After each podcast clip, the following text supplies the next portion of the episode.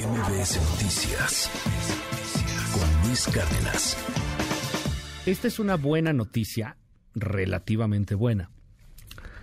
En febrero de 2014, un tipo enfermo, enfermo eh, de odio, un tipo que merecía estar y que merece estar encerrado, le destruyó el rostro, el cuerpo a Carmen Sánchez.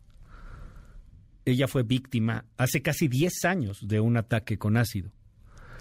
Justicia pronta y expedita, dice la Constitución. Ja, ja, así como no.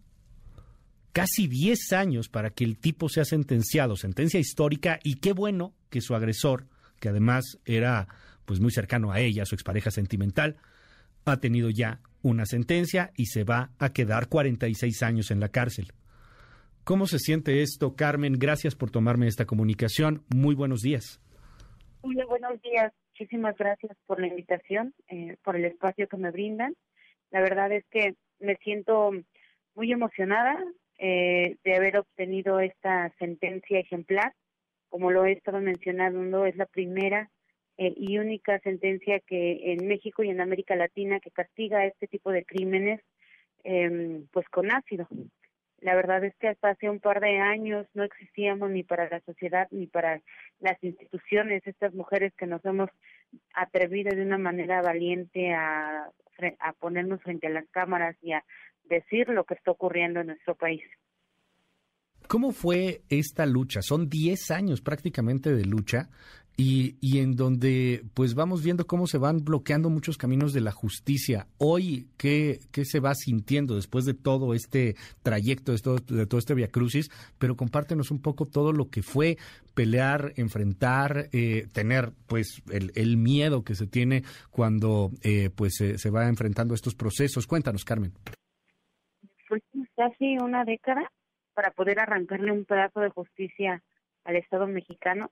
La verdad es que en, en estos eh, nueve años no solo me enfrenté a la violencia machista del hombre que intentó asesinarme, sino se sumó también la violencia institucional. Eh, pues es que desde un principio el médico legista clasificó mis lesiones como lesiones simples que no tardaban en sanar más de 30 días, menos de 15 días, y es que desde ahí todo comenzó mal.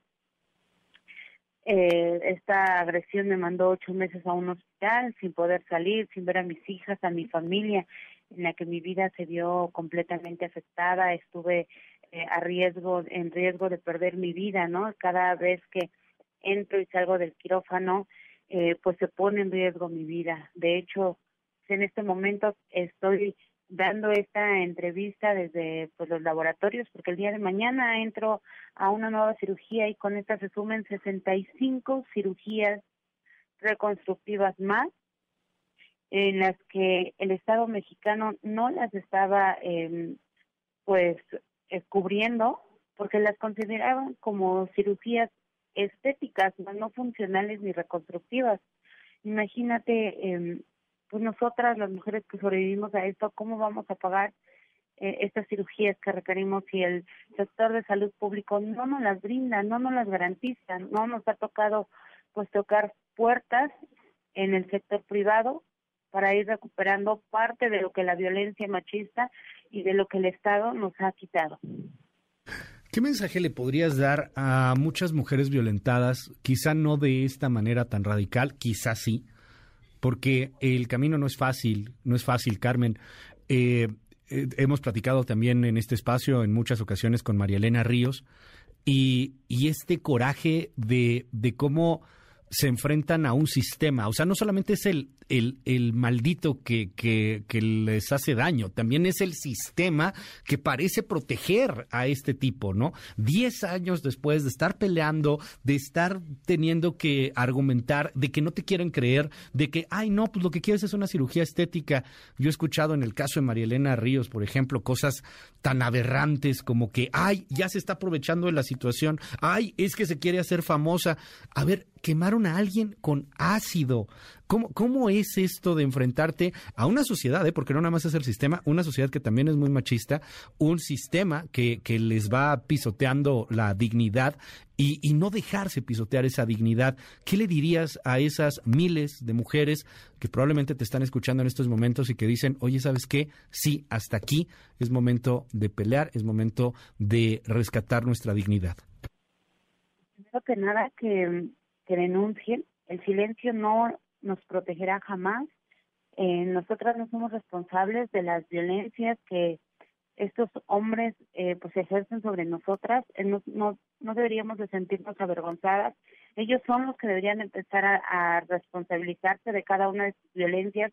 Ellos son los que tienen que ser señalados, no nosotras, que se acerquen a instituciones eh, que apoyan a las mujeres, porque también existimos colectivos y fundaciones que vigilamos ya cada una de esas denuncias y que lo vamos a seguir haciendo para que sean válidos cada uno de sus derechos, para que estas mujeres no lleguen eh, cerradas de ojos como me pasó a mí, que se les lean cada uno de sus derechos y a todo lo que lo que ellas pueden eh, pues obtener para que su vida no se ponga en riesgo, no que jamás se les diga que no vale la pena luchar, porque aquí está el, el claro ejemplo que si bien la justicia tendría que ser pronta y expedita y en mi caso no es así, pero creo que ha valido la pena. Creo que esta lucha que, que realicé le abre la puerta de la esperanza a muchas mujeres que están en espera de justicia o que están eh, de cualquier tipo de justicia, ¿no? Entonces, eh, pues aquí está, que nadie nos diga que no vale la pena luchar. ¿Por qué se queda a ocho, por qué se quedará a 46 años el agresor? Al final de cuentas, ¿qué, ¿qué delito fue? Porque tú lo has visto, estos vericuetos, estas cosas inextricables, totalmente enmarañadas, legales. Por ejemplo, aquí hay algunas personas que me escriben y me dicen, no, pero pues eso ya fue hace 10 años, igual y ya prescribió. No, es que eh, en ese entonces no era delito quemar a la gente. O sea, hazme el favor, ¿no? O sea, ese, de ese tamaño puede llegar a ser la falta de, de, de empatías. ¿Qué pasa con eso, Carmen? ¿Con qué lo sentencian finalmente este agresor?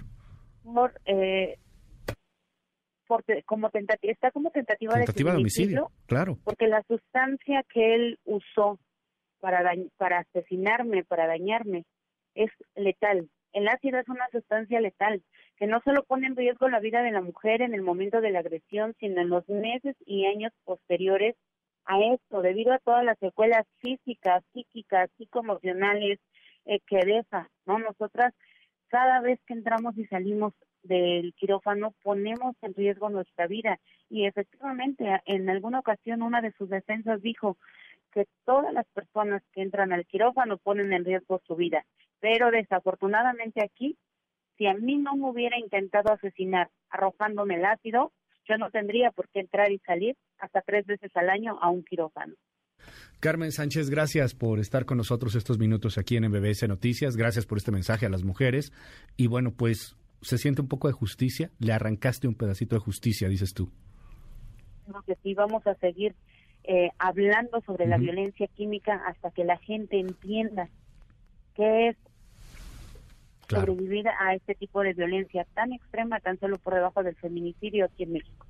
Gracias. Es Carmen Sánchez, víctima de este ataque con ácido. Hace prácticamente 10 años ya su agresor tiene una sentencia, 46 años estará en la cárcel. Gracias, Carmen. Buen día.